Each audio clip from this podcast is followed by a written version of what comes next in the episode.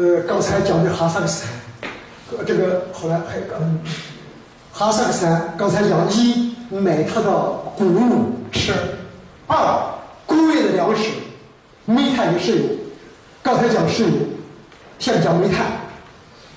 呃，你们没下过煤矿，我也没下过煤矿，但是我下过山洞。这个中国的煤矿，除了山西、蒙古部分，好多条煤矿，每次非常浅。像像我们福建省龙岩还有这那个煤矿都不叫煤矿，开那煤矿完全是，嗯嗯，完全是就什么？磕三个头，放七个屁，修好没有做乱多。那个地方的不能开采，把闽西的背景青山给毁弃了，给污染了。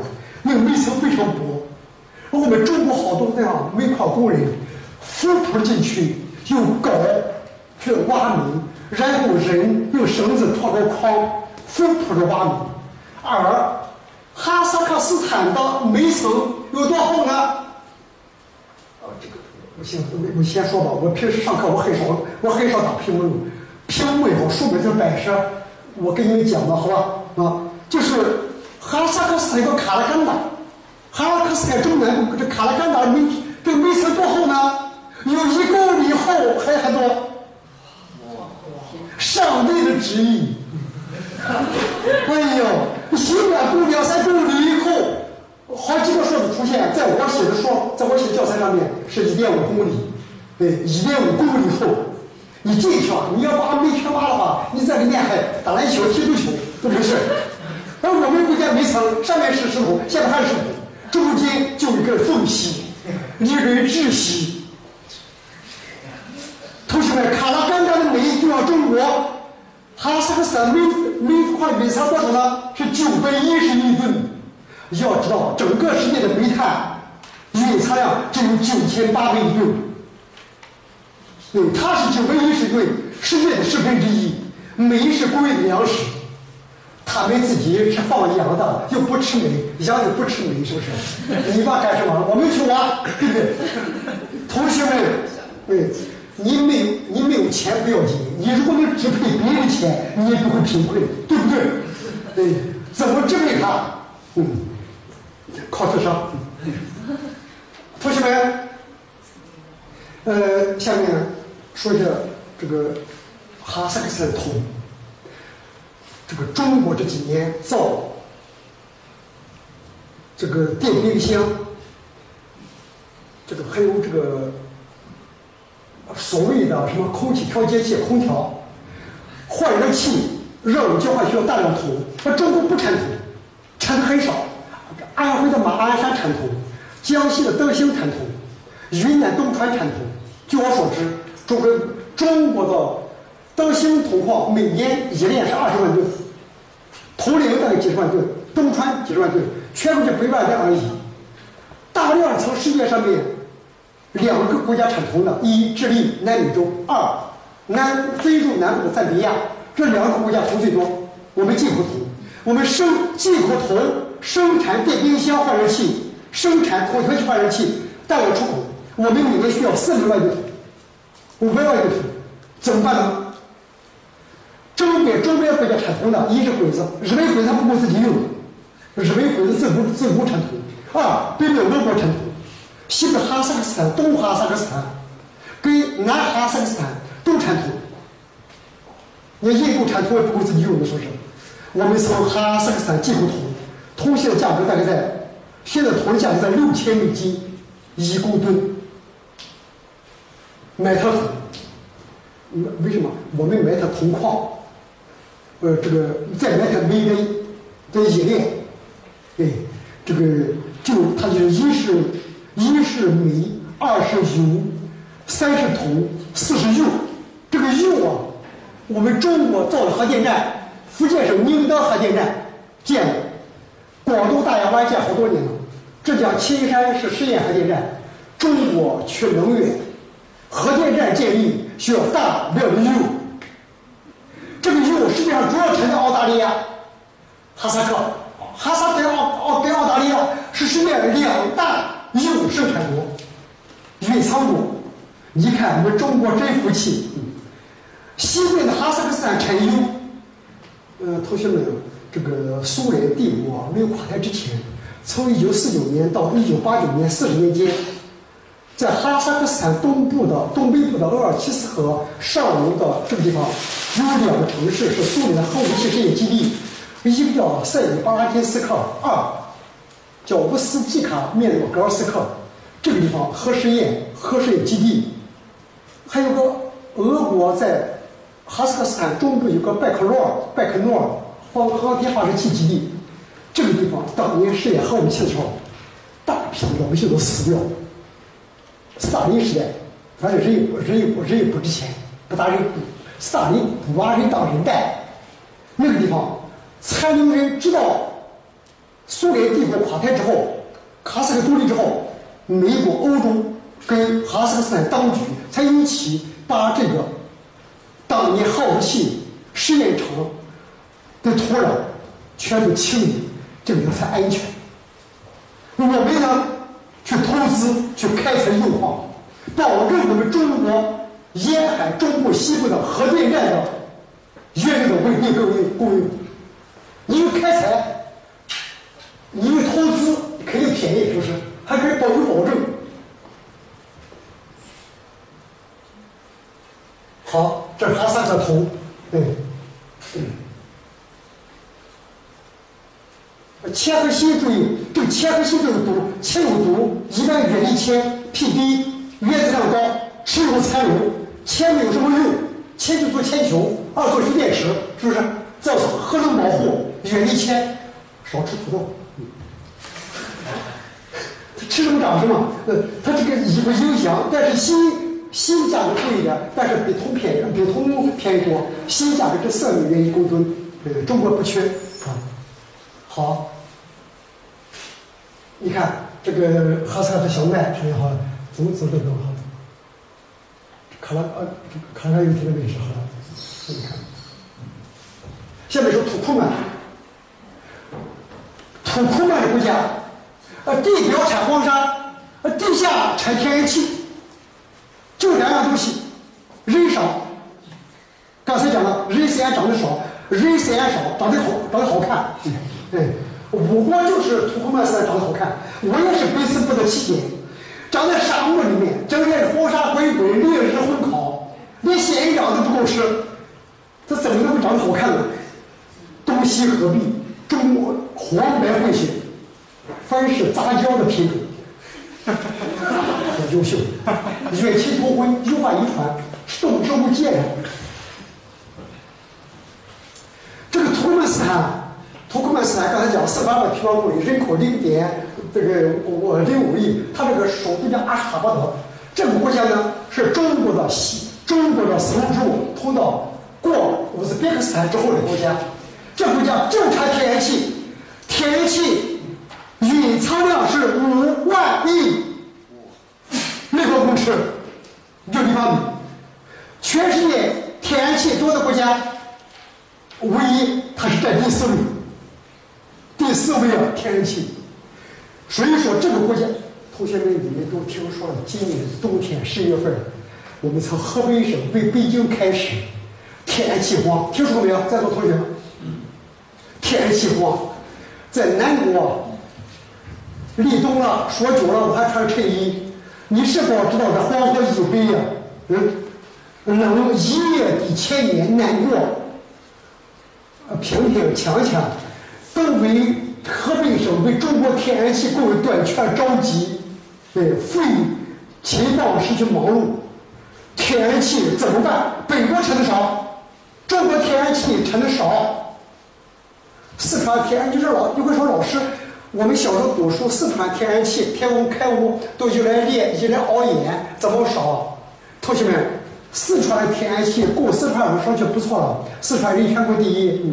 嗯，西部的天然气不够，我们主要从新疆运往东部。能烧煤，能烧气就不烧煤。这天然气是清洁能源。中国的污染。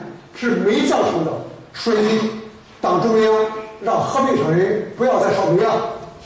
说河北省人就把煤炉子给砸了，煤也不往里运了，谁知道 煤炉子砸了，煤电关了，我一上气没有了，你看能不能不骂吗？嗯，这中央着急，河北省天然气紧张，山西、内蒙连湖北、四川天然气管道都糊涂了，压力大肯定往那跑。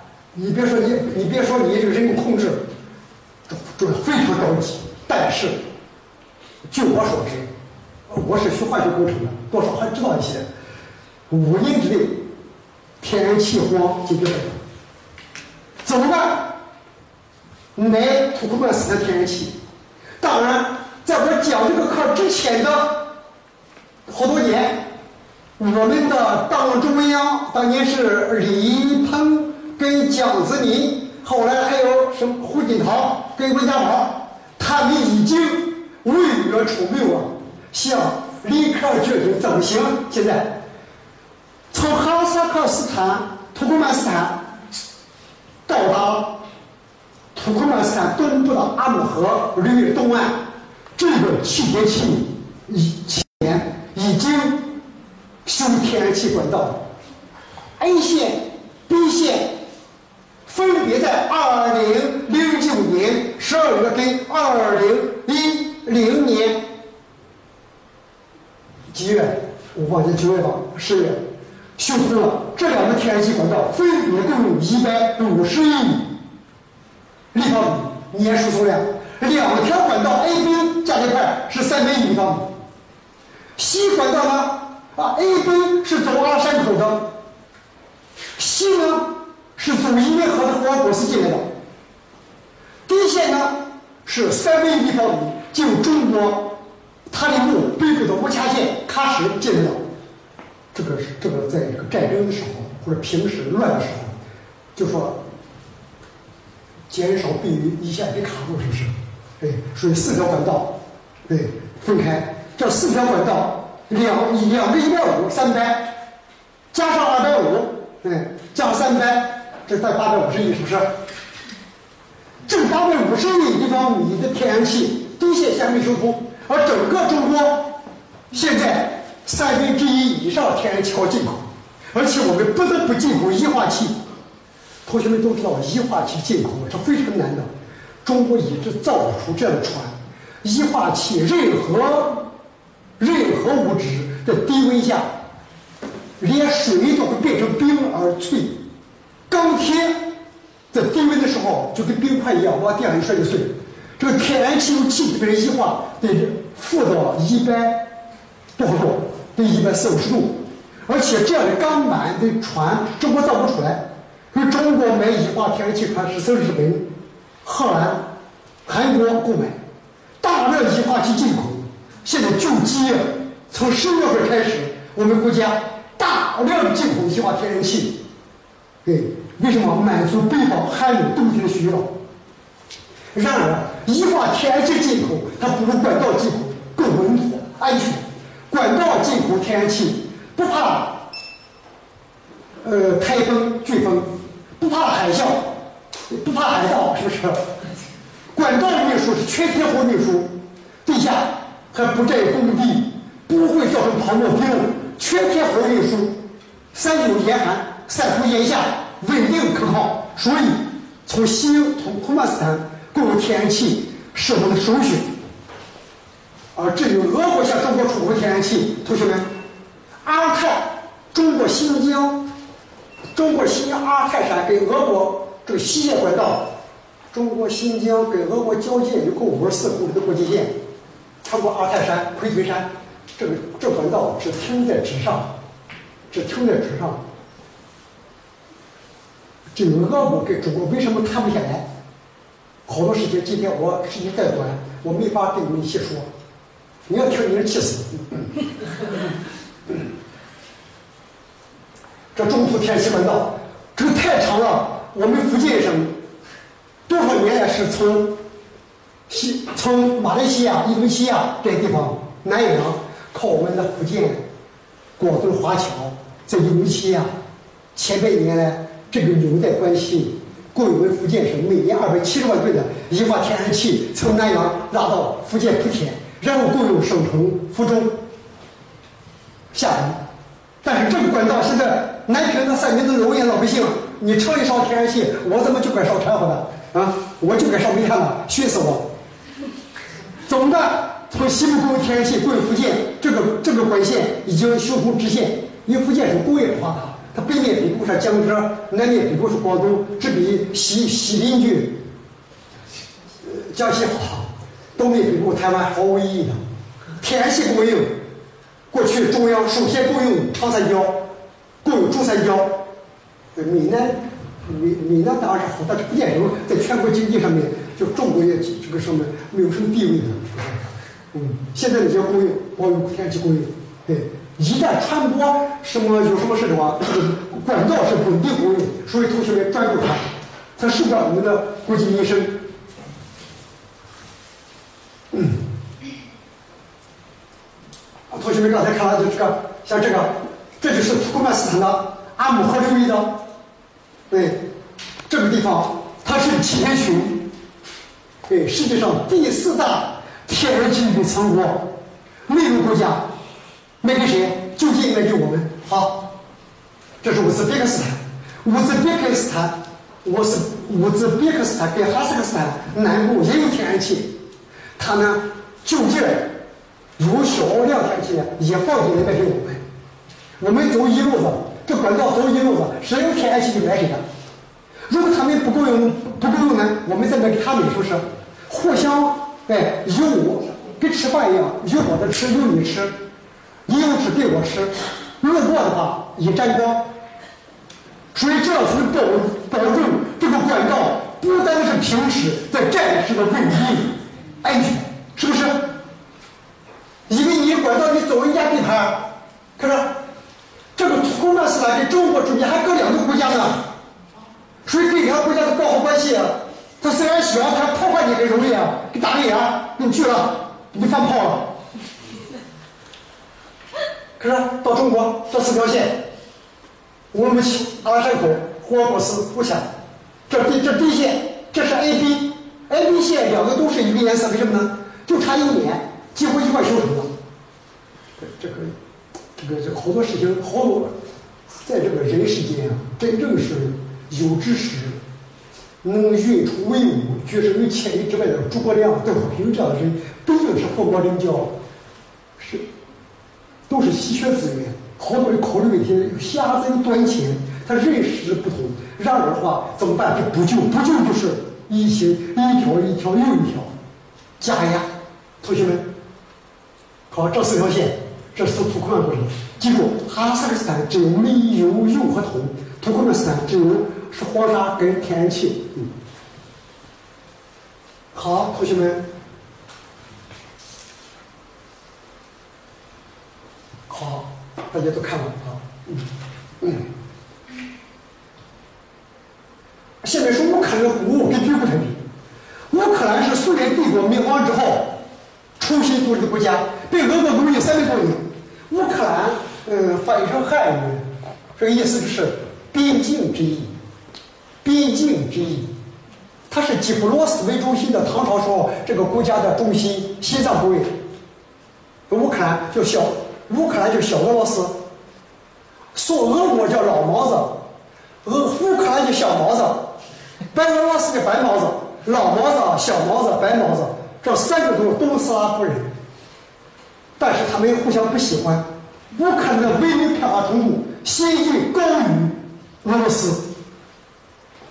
乌克兰六十万平方公里，在欧洲来说面积最大的国家，人口零点四五五零亿。首都基辅，这个国家是世界上三大黑土地之一，是谷仓，盛产小麦、玉米、燕麦，盛产马匹，盛产蜂蜜，典型的流过糖多奶、流过煤的世外桃源。而这个地方在斯大林统治时期，一九三六年饿死了五百万人。斯大林统治时期，把苏联人饿死了零点二六六六亿。他这个不是他这他这个是人破坏了，嗯，但是看着看同学们，乌克兰土地草平原辽阔，土壤肥沃，世界上三大黑土带之一，气候温和，雨水丰沛，是世界著名的谷仓，盛产小麦玉米。二零一六年，谷物产量达到六千六百万吨，今年谷物的产量六千一到六千三百万吨。乌克兰是这几这些年是仅次于美国跟俄罗斯齐名的三大谷物出口之一。二零一七年到今年二零一八年度，乌克兰的谷物出口量可以达到四千五百万到四千六百万吨，创下超过创创造历史记录。请你，同学们，乌克兰，我讲的这三个国家，岂不是岂不是它只是古老的丝绸之路穿过的三个国家？这三个国家都是独立于。俄国之后新生的国家，新独立国家，其他国家的这情况经济情况以后呢再讲。乌克兰对于我们有什么益处？这个丝绸之路开辟，今天给我们带来什么？乌克兰就是小麦，它它跟俄国一样是世界上第二大谷物出口国，不分伯仲。美国第一，美国出口粮食占整个世界各国出口粮食总量百分之四十。如果美国不出粮食，每年全世界得饿死两亿人。全世界谷物是二十六二十六亿吨，曾几何时，全世界贸易就是大约三亿吨。同学们，这乌克兰的谷物呢，因为欧洲不缺粮食，呃，同学们，在这个世界上面，最大陆。只有一个国家过去可以出口粮食的，就是法国。你们听说过法国大米和面包是不是？哎，法国产的，其他国家都不行。好在苏联帝国灭亡，乌克兰被哈萨克独立，乌克兰不满足出口了，俄罗斯也满足本国需要，大量出口了。这个世界上面，尤其对于进口粮食，中国说来，幸灾善哉。阿弥陀佛，因为中国进口粮食国家，任何进口粮食国家都是激烈竞争对手。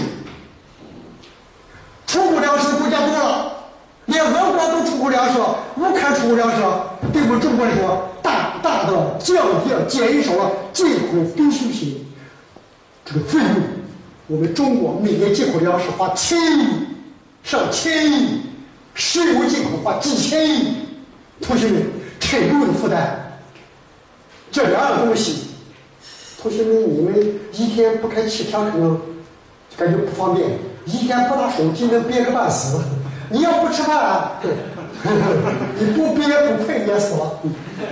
同学们，这个乌克兰，它是谷物出口，从西部运过来，我们中国四川、重庆。现在已经开辟了直达，就是通过亚欧大陆桥直达欧洲的专车。我心里非常高兴，哎，我们中国终于打开了这条，就不打开了，哎，重新复兴了这条老祖先开的路，哎，祖先创造财富，儿孙子受益。如果当年汉武帝派张骞出使西域，到现在这个路，可能还靠我们去披荆斩棘，冒着生死危险再去开，是不是？要了解过去路，就看书。同学们好，看看，这是乌克兰的谷物收割之后，欧洲啊，呃，西方国家啊，跟我们中我们中国现在毕竟还是农工手工多。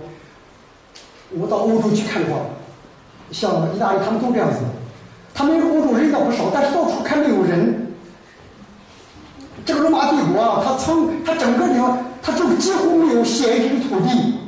在夏文明的语言当中，意大利就是放羊的地方，亚平宁半岛这地方是地中海式气候，夏天炎热而干燥，冬天温暖而湿润，阳光跟雨水不同时到达，不有利于农业发展，所以该地生长甘蔗、葡萄、柑橘、柠檬。呃，这个南部盛产黑手党，嗯嗯，呃，这个这个谷物，凡是被收割之后，大量的麦草、麦秸、麦芽。全部给它打捆儿，给它到造纸厂去，省得进口木材，对不对？人家就文明，看到肉都是感知，我们该怎么做？西方的文明，不要去拒绝，对，不要去拒绝。这种绿色环保的做法，不值得我们仿效吗？嗯，我们还放火烧呢。嗯，敌人老百姓一上火，嗯，飞机就不愿开。嗯嗯，看看乌克兰，下面说乌克兰军事，中国既要生存，还得保卫这个国土。东面是鬼子，北面是毛子。中国身上两个坏东西，一个是老毛子俄罗斯，一个小鬼子日本。小日本。领土狭小，只有三十七点七万平方公里，人口只有一点二六亿。嗯，鬼子过去当然，你看我们中国人说日本鬼子个小，平均跟哈尔高，现在不觉吃的长高了。但是日本跟俄国，一个白种人，一个黄种人，这两个国家是威胁中华民族生存的国家，而不是是古代的蒙古的元跟满族的清啊。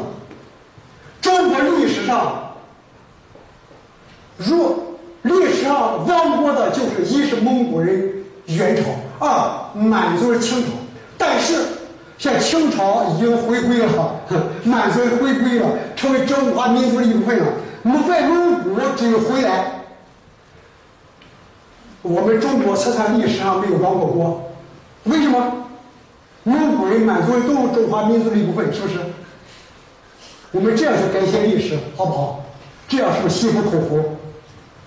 对，同学们，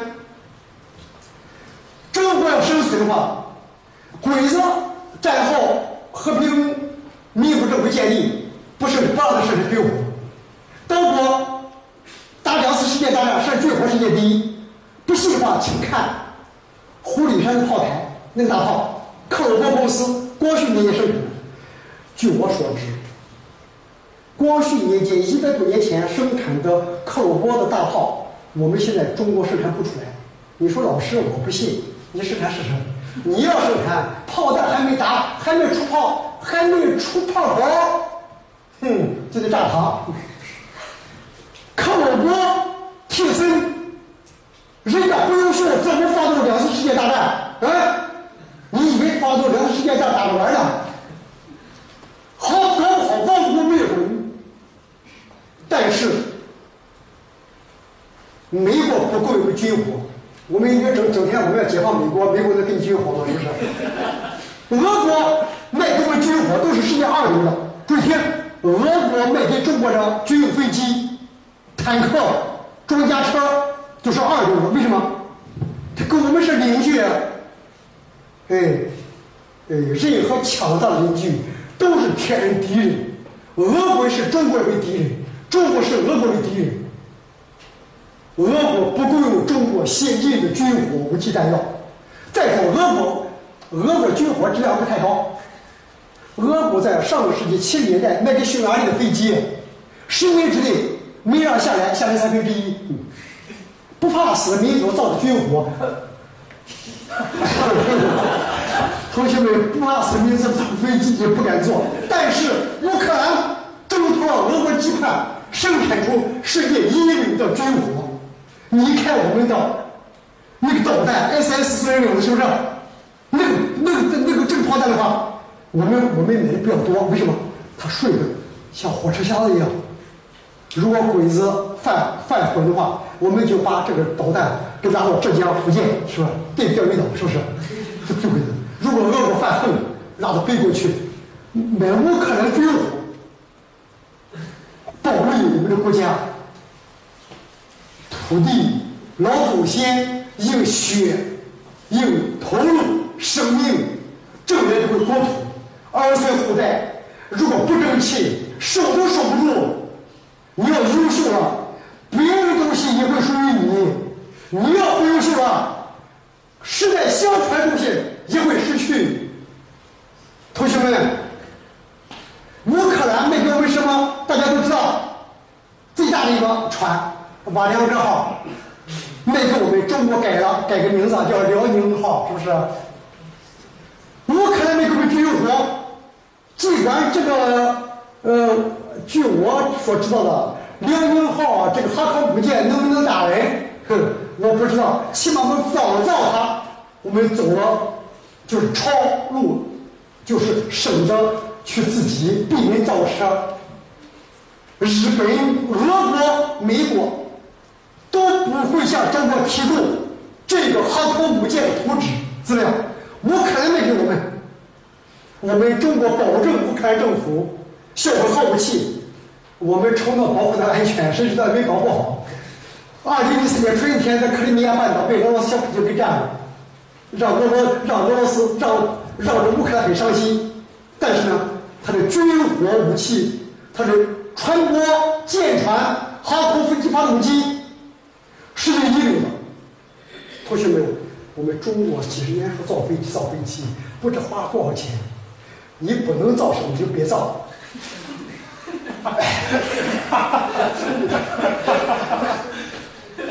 你这个事情让你想想，看看。刘少奇同志为什么说说说要买没有做？因为你没有条件的时候，你当你不能做任何事情，你不要硬做。我是公鸡，我是大兵，我绝不会想着我要我我也要下蛋。呵呵呵，你们想的，我们不能抬杠。说在不在这个理？中国花了几千亿造飞机，到现在这个大飞机啊造出来了。领导先坐。你这个飞机，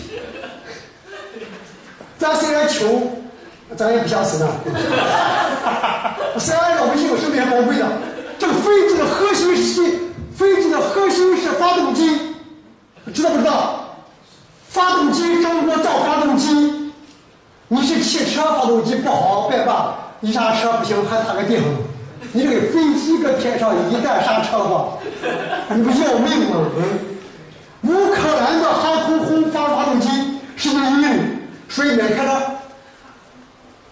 同学们，乌克兰军事工业发达，是除俄罗斯之外的最重要基地，约苏联三分之一的国防工业基础，项目宇宙飞船呐这些东西，好多的工业坦克、汽车都他们做的。啊，彼得罗巴夫叔。哎，这个第聂贝不，这个第聂贝罗彼得罗夫斯斯克市，哎，是战略导弹中心。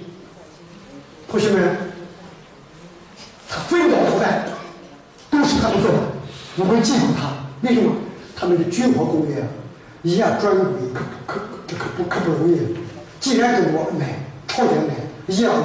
反正我是商人，我是趋利，利益最大化，是给钱多买给谁，管他是谁的钱。对不对？我是商人，穷的跟企业一样，是不是？所以说，据说乌克兰的人到中国来有几千人，这个事情呢，一般我们不说，为什么？很北面还有俄罗斯这个面子，你恨他，但是平时你也不骂他，台上握手，台下提交，对，这个这个当面当面过得去，所以乌克兰私下跟中国进频繁的密切的往来。这个乌克兰帮我们造成安全系数比较高，俄罗斯不行。俄罗斯帮我们造核电站，造好造好几乎好几年不敢发电。同学们，你们都听说过乌克兰切尔诺贝利核电站一二零一九八六年，还有俄国的核电站，凡是爆炸被别人发现了就公布，别人没发现就不公布，这么可怕吗？有好多不知道啊！看，同学们，看看这些东西，这些东西别人造出来，学机械专业的你画，本科四年毕业了不一定画出来，你还造你你你，信不信？这个，乌克兰对乌克兰中部草原这个贝克诺尔，世界上的航天发射中心，它没发射炮弹的时候多少钱呢？呃，发射为这个火箭发射这个卫星啊，在国际上价格放放一个是七千万美元。我们呢，让外国人说，你们我们中国也会发发射西昌西昌酒泉，是不是？外国人说中国你们发射别会发不上去怎么办？我们放心，我们这发射便宜，我们替外国发射这些卫星一般吧，只要三分之一价格就行了。最近我不知道能发的不怎么样。实际上前几年有个漏气的事情，中央电台告诉全国老百姓们，我们要发要发卫星了。第一个。一发，怎么下火了？嗯。第二一发，卫星放多了跑了。凡是像这些科研的、高科技的项目，我们是高风险。对，你上全国全世界看，过，不是丢人，是这个贝克诺尔。好，在这个世界市场上，全世界的煤的产量是七十八亿吨。中国生产了世界一半的煤，同学们说中国污染能不污染吗？全世界煤炭一半是中国生产的，而我们生产世界最多的煤，但是中国还是世界上最大的煤炭进口国。在西澳大利亚的佩斯港以外的多少里路都中国不船买的煤，因为亚洲东部的鬼子棒子都买煤，中国大陆、中国台湾都买煤，都是从澳大利亚买煤。同学们。中国煤要从哈萨克进口，好，看看去年中国进口二点六亿煤炭，日均进口两千万吨。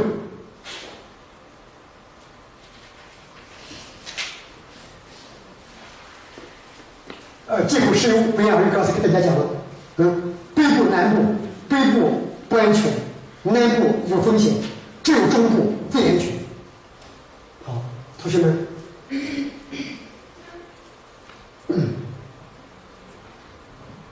好的，马六甲困局好。呃，同学们在平时的时候可以买俄国石油，买波斯湾的石油，但是战的时候首先开自己的石油。我们国内的石油，我是主张学美国。当国际市场石油价格上涨的时候，把阀门打开，烧自己的。对，当国际市场、世界市场石油价格。降价的时候，便宜的时候，把自己的油田阀门给拧上，最安全。别别出船，出船还怕失火。嗯，搁底下最安全。这样一种战略长远的，给子孙后代留下事业，避免儿孙难为情。我们多年是油水快流。嗯，同学们，哎，在战争期间。对这些小国家，包括波斯湾，这个时候稳定供应。哪怕俄国发生官司，哪怕南洋被鬼子封锁，还有中亚的石油、波斯湾的石油，顺入这个通道滚滚而来。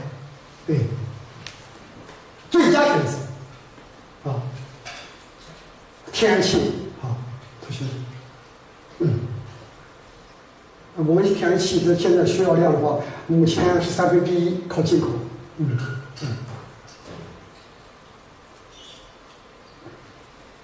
这是今年冬天啊，这个这个天气紧张，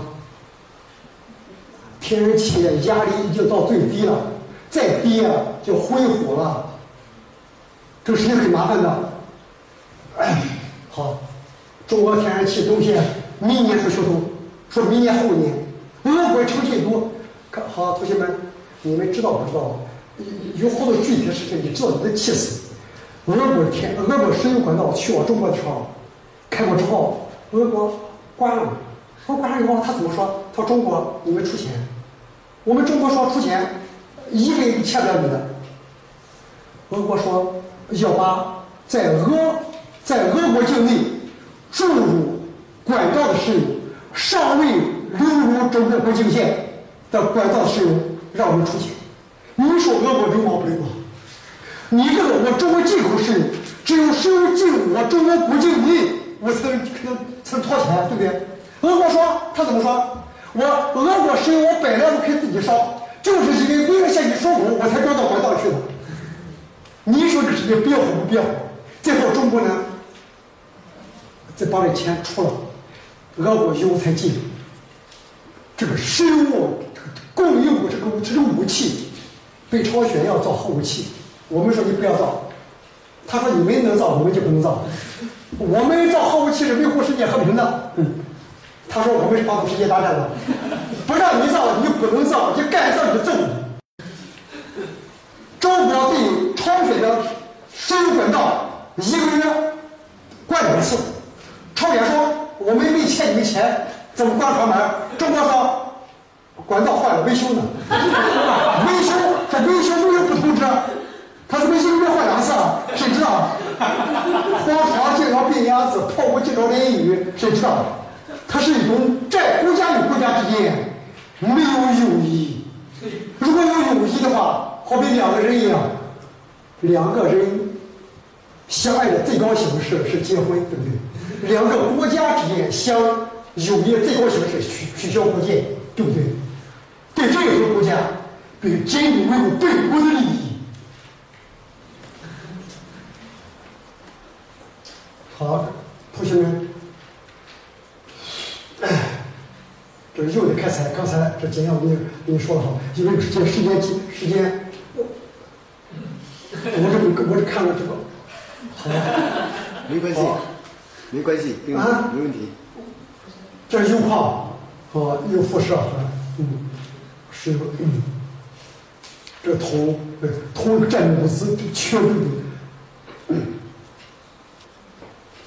前年，你想，这个全世界的谷物产量，刚才告诉你，二十六亿吨，大米五亿吨，小麦七亿吨，玉米十亿吨，剩下还得作为种子，还饲料用量、酿酒用量、工业用量。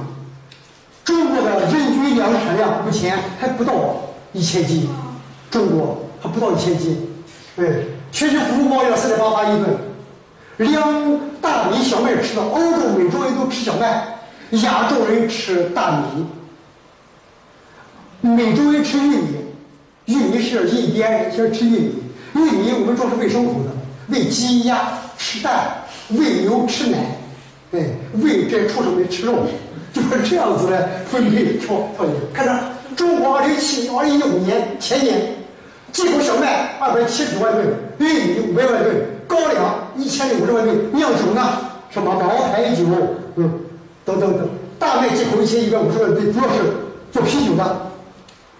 全年谷物进口量是零点四四二零亿吨。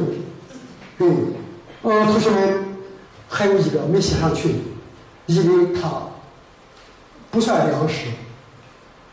是是大豆，这个大豆，中国是大豆原产国，但是大豆产量美国世界第一，美国一点五亿吨，巴西一点零二亿吨，阿根廷零点五五亿吨，中国去年是零点一三亿吨，大量进口这个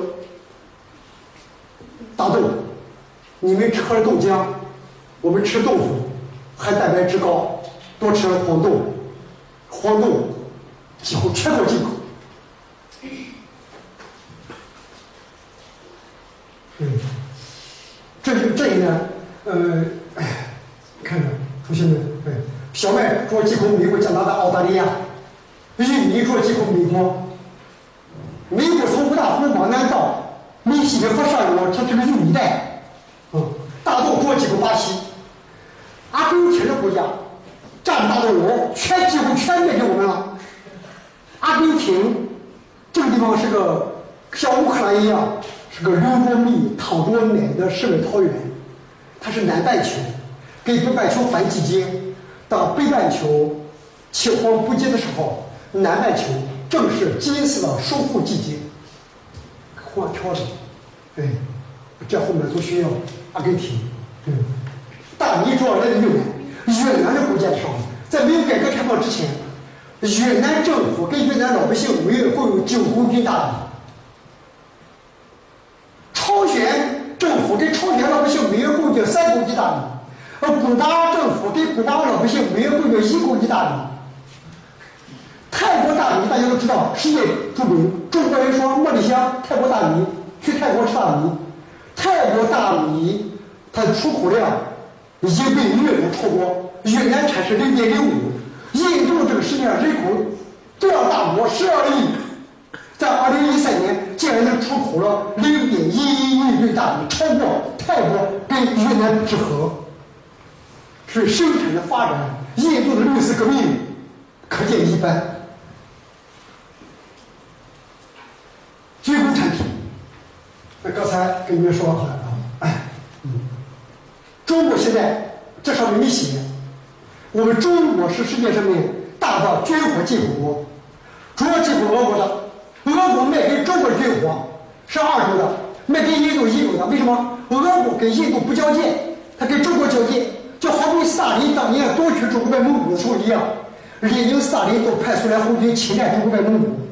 一九四五年抗日战争胜利的时候，斯大林跟蒋经国说：“我们要让外蒙古独立，不然的话，一个强大的敌人随时会把我们西伯利亚的交通线给破坏掉。我们怎么打仗？”同学们，斯大林爱苏联，我们中国为谁？就这些，这个军火，中国现在是出口常规军火的世界上五大。军火出口国之一，我们卖军火都卖给谁呢？巴基是我们的战略盟国，还有像柬埔寨啊、莫桑比克、委内瑞拉、津巴布韦这些国家。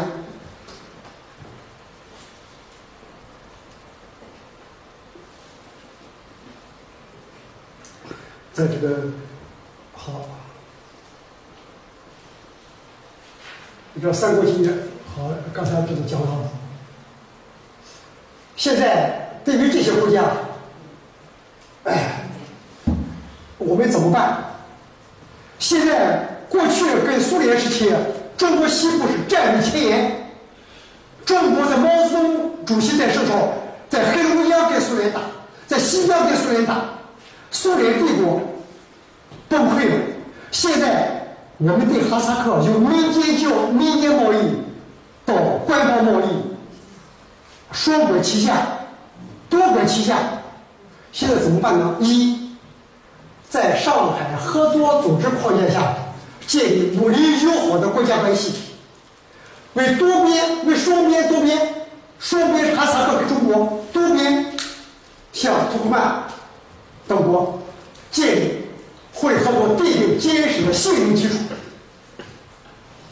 小国对大国往不信赖，你告诉你不打他，啊，他也不相信，对不对？再者，这个关税同盟，如果能跟哈萨克、跟俄罗斯建立欧亚同盟，我们为什么不能跟哈萨克建同盟？同盟越多越好，是不是？你给，你加跟比加跟一结盟，也不妨碍跟比结盟，是不是？跟敌结盟，多边这个世界是一体化。我们跟他们在一起进行全方位的多形式贸易，逐步过渡到像欧洲共同市场这样一体化。嗯，嗯，这个地方我在霍尔果斯看到阿山谷看到，大批的中韩贸易都是中国的出口。再者。中国的家用电器生产和出口世界第一，我们造不出世界最先进的，但是能造家电。全世界的彩电、黑白电视、洗衣机、电冰箱、吸尘器、微波炉，好多货都中国造。家电，我们都学日本、韩国的，学德国跟荷兰的，飞利浦。我们生产了，这我们我们中国冒牌的假货往往比真货还好。质量高，是这么做的。因为中国人不，中国人不做什么，呃，这个对吧？要做不就贴在上头。俄国人不造假货，俄国人智商低，他一造假货就容易一眼就被识破。该是有人有人被识破，还不不还不不造假。中国的货销销整个世界。再者，轻纺，不管黄种、白种、黑种，反正都。长大字形，生产服装卖到世界各地，到日本去，百分之八十的货都中国到欧洲去看欧洲商场里面的货，小商店的货都是中国货。所以说，在外国如果买不到中国货，非常困难。哎，电子电器、家电、儿童玩具，你就往外国卖不是？人都爱小孩。在合作开，我们这目前啊，我们的生产力过剩，大批的机械闲置，有啥闲着，你还不使用？为什么呢？非洲、拉美这些国家穷，你叫它自动化，它不会使用；机械化，哎，感觉很合适，是不是？它适合适合于它。所以这些先进设备往那去卖，对，往那去卖。呃，这个租他们的田土地，对，合作开发矿山，把这些煤和油，把这些粮食往中国运，嗯，农业生产。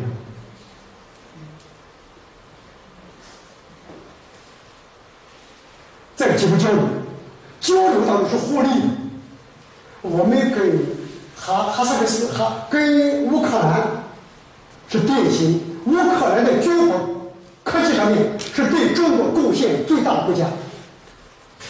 这个我们外面不公布，呃，内部都知道的事情。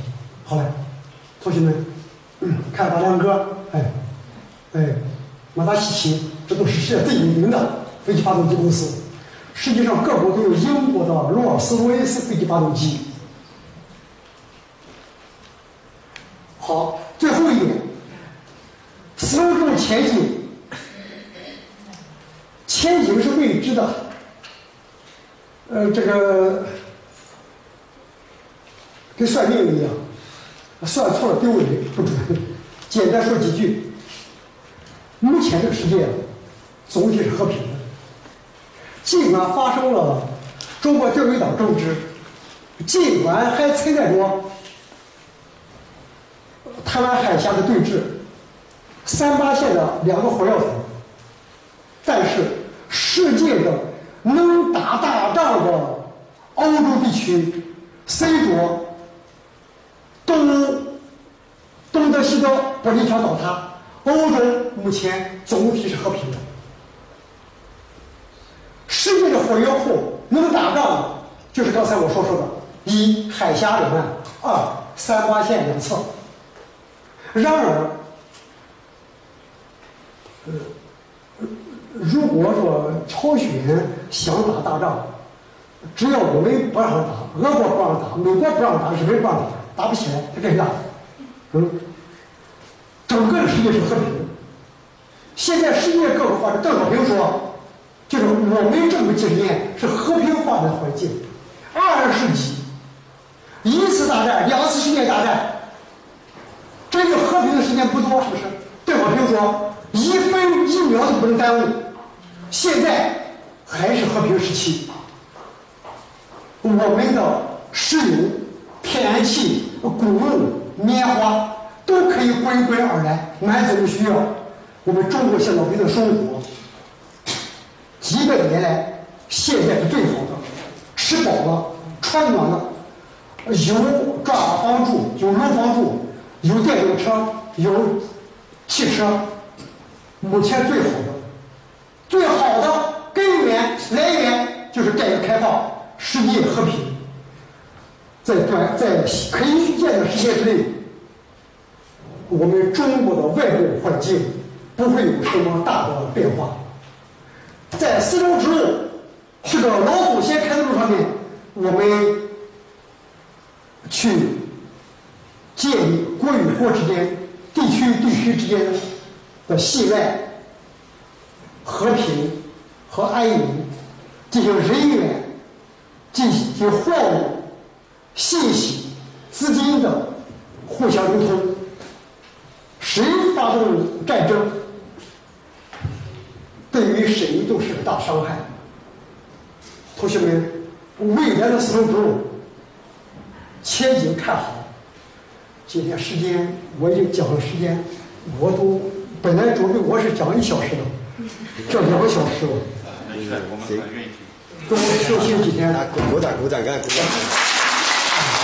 呃，这个李老师是那个是口若悬河啊，滔滔不绝啊，然后就各种幽默，各种各种那个形象的比喻啊，实在是让人听着很享受。所以大家你看，我们一般只有这样我们讲座哈，有个特点啊，如果说你你在这个地方呃停了一下，一会儿就走光了，没人了，因为你中间休息，一般人就听了不想听，往下走不想听。但是我们有老师竟然说个停了二十分钟，我们停了二十分钟，那然后再过来，这个是不容易的。听起来确实很很舒畅啊！他整个对，特别他我非常佩服他那个数字，滔滔不绝的几个几个，有没有那种那种俄罗斯怎么库曼库曼怎么库库高一来库，一大堆那种名字，我们真的是记不住，讲对了没有我们都不清楚，所以讲错了。但是呢，就是那个那种名字他非常清楚，那数字非常明白，那滔滔不绝的往下讲。当然，我想说这个东西是是有它的那个基础的，他那个长期在那地方去摸索，长期在那那地方去思考。就像比如说，你要叫我说家里面那几个房间，我我怎么不知道？对不对？几栋楼在几个楼，我怎么不知道？这个这房间哪一个号码，我怎么不知道？很清楚，我几岁我都不知道呢？就变成这样子，他非常熟悉。当然呢，有关这个 有关这个呃“一带一路”的历史。他历述了从古到到今的这个发展过程，我们听了他的讲座以后，我们整个印象很深的。呃，他重点可能是在讲到中亚这块的这个“一带一路”呃当中，中亚这块的经济贸易这块，我们听起来也很舒服。比如说那个哈萨克斯坦的那个那那大片的那片土地，我们去给他种种田，跟这样东西，哎，这个是知道的，但是这个确实我们不知道什么什么原因。他通过这种。分析，我们都了解到，哎，为什么我们要去去支持他做种那个地呢？还有乌克兰，还有那个土库曼等等这些这些东西。但是他缺少，他比较少讲的，少讲海海海丝这块，东南亚这块。但是东南亚这块我们大家都很熟悉，我们这边有东南亚研究所啊，台湾研究院啊，我们都很很清楚。但这确实我们对那个中亚这块的历史，我们一般人都不是很了解。它是如数家珍，如数家珍。那至于对那个未来的，对那个呃一带一路未来的，我想也是对的，确实是这样。对未来的，实在做下去就好了。这个要预测也没必要，对？往下往下发展，一步一步往下走。只要我们坚持和平，坚持我们的包容，坚持我们的这样的一个传统，像我们以前杨教授说的这样的一种和平包容，以及以及那种那种什么呃这种。世界世界共荣的这么一种一种状态的去往下发展，不要去侵略别人，不要去欺负别人，不要去那个侮辱别人。那么这样的一个发展肯定是未来的发展方向。大千世界应该真的是一个共同的世界。这个这个世界如果在大家都能够包容的话，这个世界就能够真正的和平和和谐。呃，当然这个时间应该还有个时间，我们还有一个阶段就叫呃提问阶段。那么我希望有同学可以提问，大概提他三五个吧。有机会，三五个机会，有的话来举手，那发送给他来。这边还有一个，要话筒，要话筒，要话筒，要话筒，话筒带上。这边还有一个，就是那个说到那个外蒙古的时候，他如果俄罗斯从外蒙古一直下来，他不是就可以直接，他就像一把尖刀一样，就插到了中国的中部吗？嗯，这这个，他就相当于马平川一样，直接就下来了。对俄罗斯啊，跟中国都是强大的国家。这个蒙古人啊，就说俄罗斯为什么这么大呢？欧洲国家都很小，整个欧洲面积是一零一六万平方公里，乌克兰就是最大的。俄罗斯在乌拉山，乌拉是俄语，就万岁的意思，拉拉万岁的意思。乌拉山以东是一千三百五十万平方公里。全部人口是比福建省还少。俄罗斯西伯利亚只有零点三五亿人口，而我们福建省是零点三六七亿人口。俄罗斯远东啊，它好比中国西藏、新疆一样是屁股。俄罗斯一般也不敢轻易得罪中国跟日本，因为在如果俄国跟中国、日本打仗，俄国没有什么便宜占。俄国如果进回蒙古的话，同学们，你们。就是历史小，就就说是这个历史上面，就是这个有几次战争的事情，怎么说呢？就说一言难尽。就说蒙古的地方，它是荒漠跟戈壁，蒙蒙古分南北中，现在的我们的内蒙古在中国了，长城以北是内蒙古，这是属于南蒙古。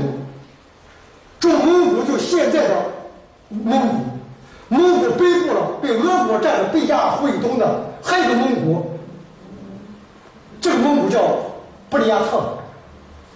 布里亚特蒙古就是那个首都叫做乌兰乌德，乌兰乌德，以乌兰乌德为中心的还有北蒙古，因为中国跟俄国都吃过蒙古的亏，中俄两个国家把蒙古给它压缩到中间荒漠地方，而蒙古的人主要集中在现在的外蒙古的北部，斯旺格河流域，成吉思汗老家凯特山脉，这个地方才有人。南部的戈壁啊都没有人。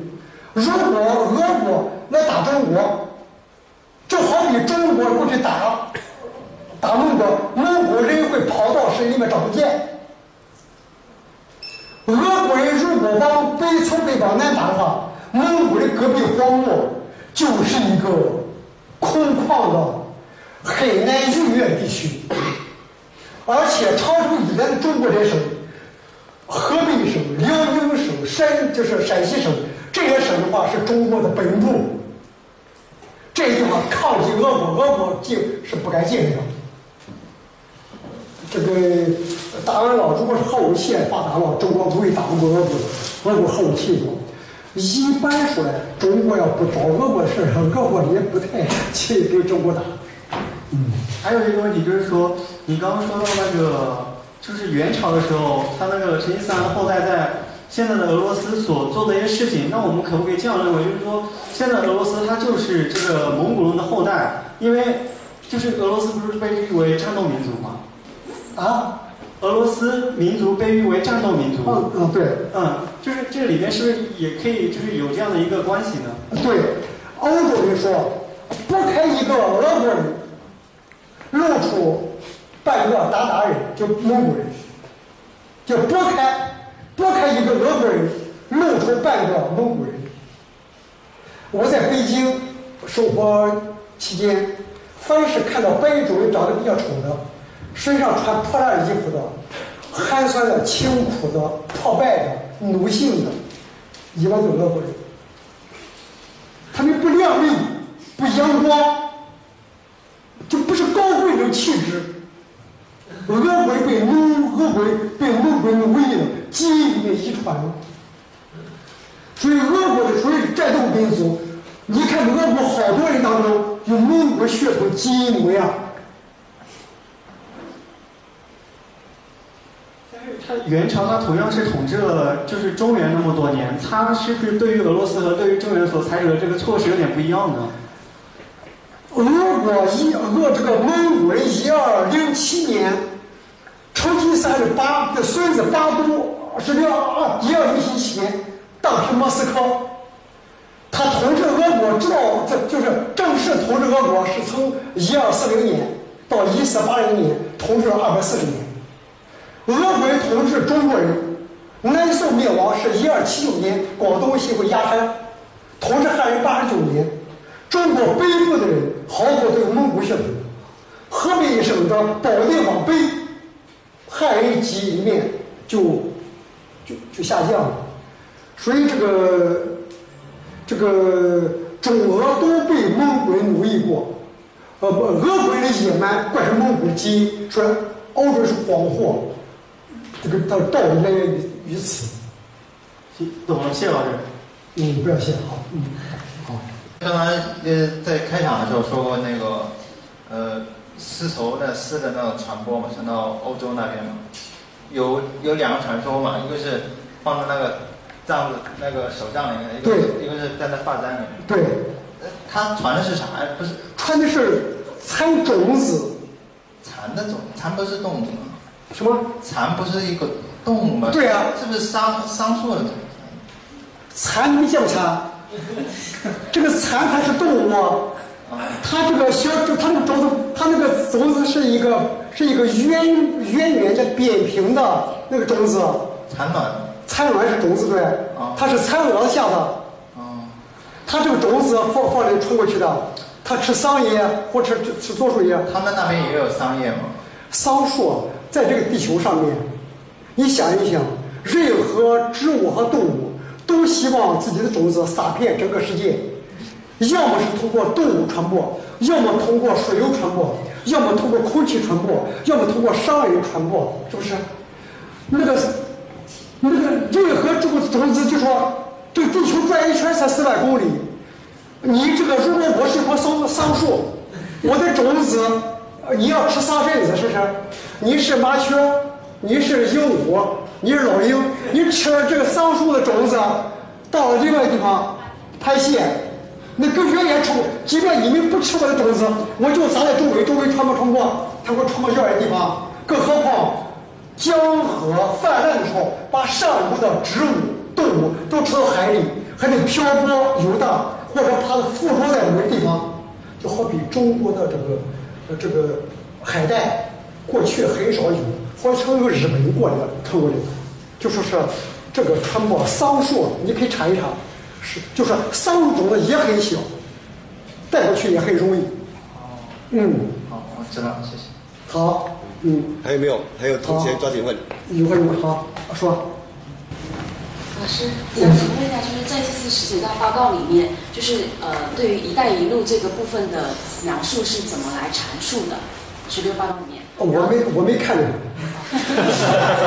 我说真话，我我哪有功夫看那些呀？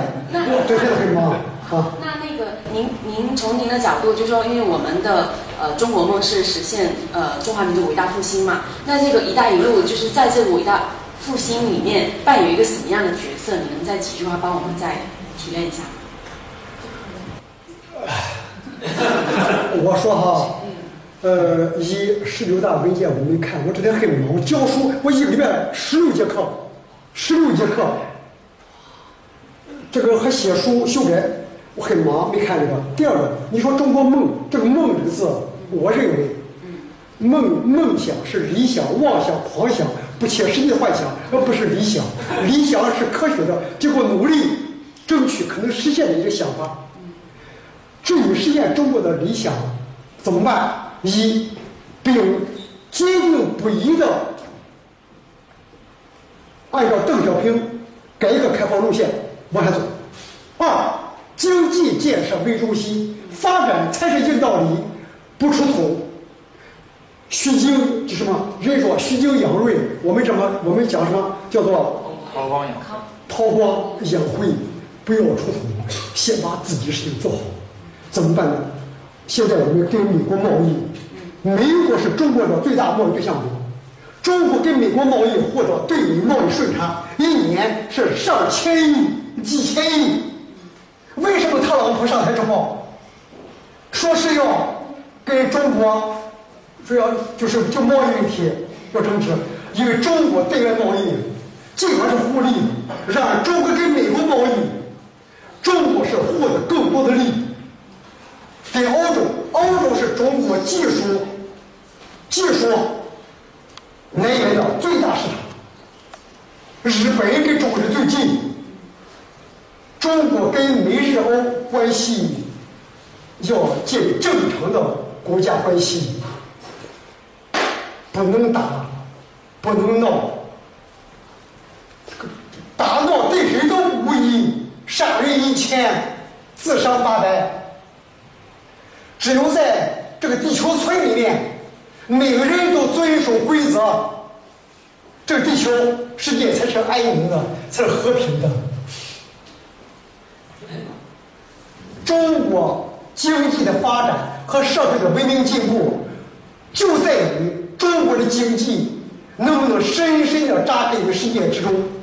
中国能不能走世界各国已经实践证明的一条正确道路？嗯，不行，好，进来，开始。然后那个老师，刚刚您在讲到说我们的，比如说呃造大飞机，然后我们的这个发动机不行，您说呃不行的话，就是就是找行的人去购买。那其实呃，对我们来说，对我们国家自己来说，现在都是都在讲科技兴国嘛？像比如说呃，发动机啊这一些的，我们正因为原来没那么强，所以才应更应该要自我研发，然后才通过这个去不要去依依依赖别人，就这种技术上更应该是自我研发。所以我自己是这种观点。我的好学生，在这个世界上，呃你是读什么专业的？我读英语，你读英语的？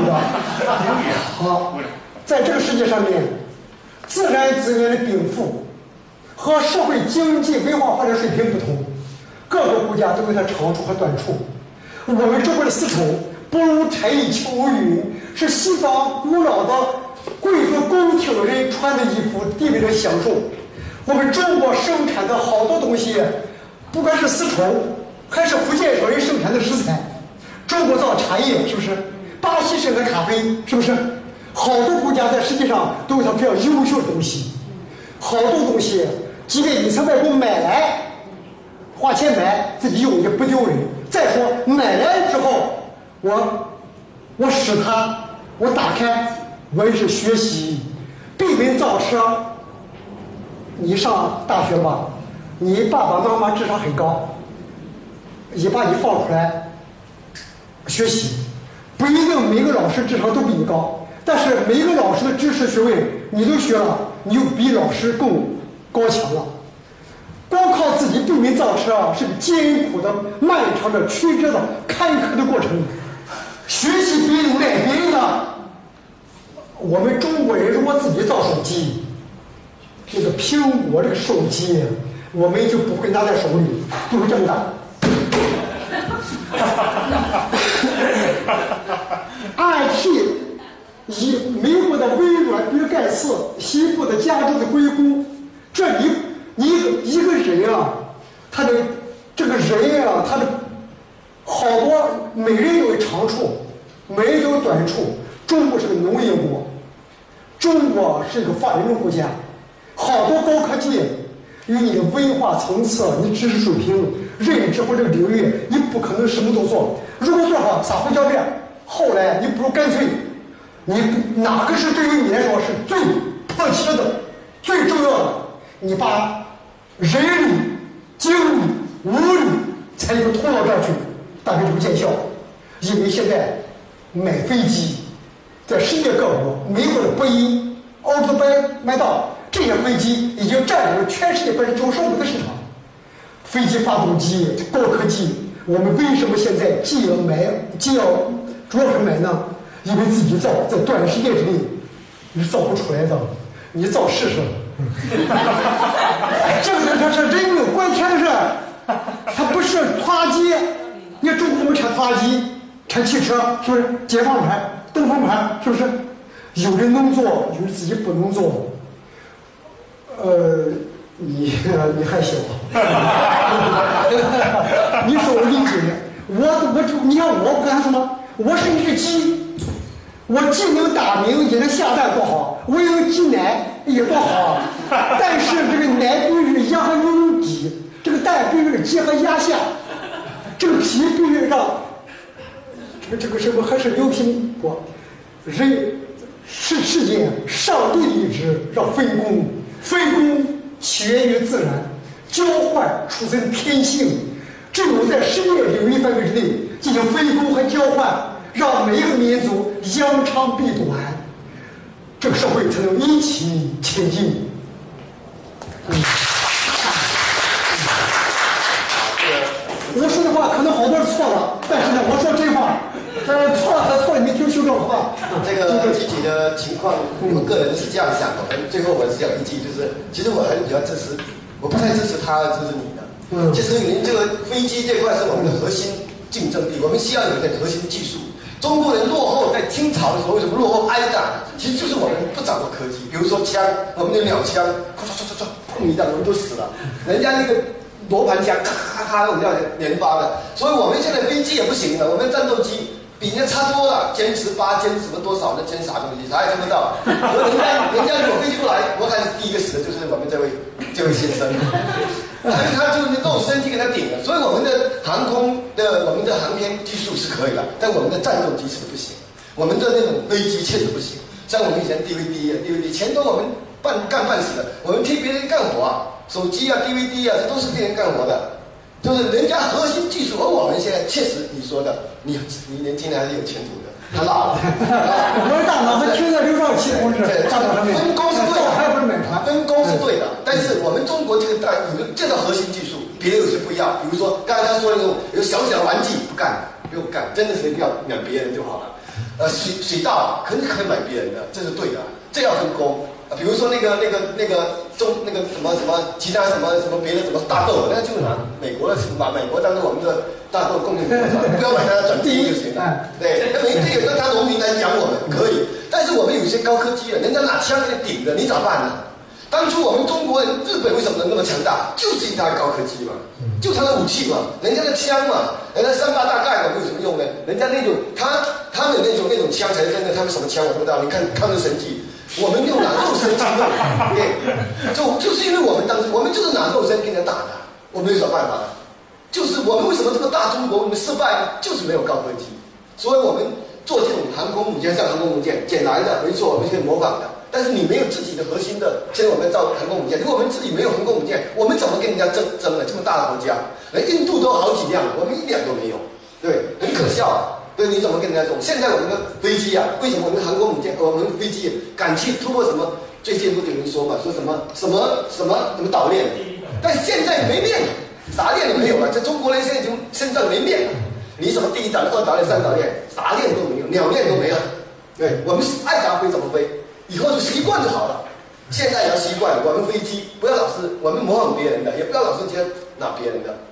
啊，确实需要我个人今天核心技术不需要，而不应该是拿别人。别人不给你，你也说了，不卖给你嘛，二流的嘛。你看那个飞机给我们的武器给我们都是二流的，不要淘汰的。你以后跟他打仗怎么打仗呢？